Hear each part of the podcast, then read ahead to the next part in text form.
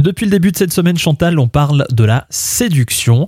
Savoir séduire, c'est tout un art. On parlait hier de la séduction sur Internet. On peut encore et toujours mieux séduire que ce soit sur le net ou dans la vraie vie. Et quelques conseils. Vous pouvez par exemple vous fixer un objectif et le respecter. C'est-à-dire jusqu'où ira-t-on dans ce fameux jeu de séduction virtuelle, puisqu'on parlait de ça Oui. également? La séduction euh, par Internet est un peu comme euh, le casino. Va-t-on jouer jusqu'à tout perdre, tout gagner, ou est-ce que l'on se fixe une limite? Mhm.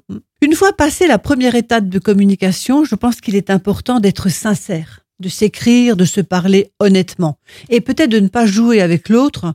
Bon, On parlait de l'avatar l'autre jour, comme le chat avec la souris. Et s'obliger à un moment donné de quitter le virtuel et de sauter dans le réel. Certes, cela peut faire peur, mais on a l'avantage de mettre fin à une relation qui traîne ou qui n'aboutirait à rien, ou au contraire de démarrer une véritable histoire en chair et en os. Mm. Et enfin, de ne pas se focaliser uniquement sur ce mode de contact. Les rencontres, heureusement d'ailleurs, peuvent se faire également dans la vraie vie. Bah moi, je trouve que c'est quand même plus sympa de les faire dans la vraie vie. C'est vrai que ça peut être Si une peut, belle oui. façon d'hameçonner un petit peu. Ouais. voilà, j'ai inventé un nouveau verbe.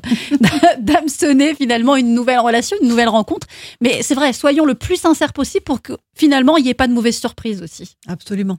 On parlait des rencontres dans la vraie vie, sauf qu'avec euh, ces histoires de couvre-feu, c'est sans doute un petit peu plus complexe. On parlera de ça la semaine prochaine. Comment se rencontrer dans cette période? Et j'imagine qu'il y aura quand même un peu de virtuel au programme.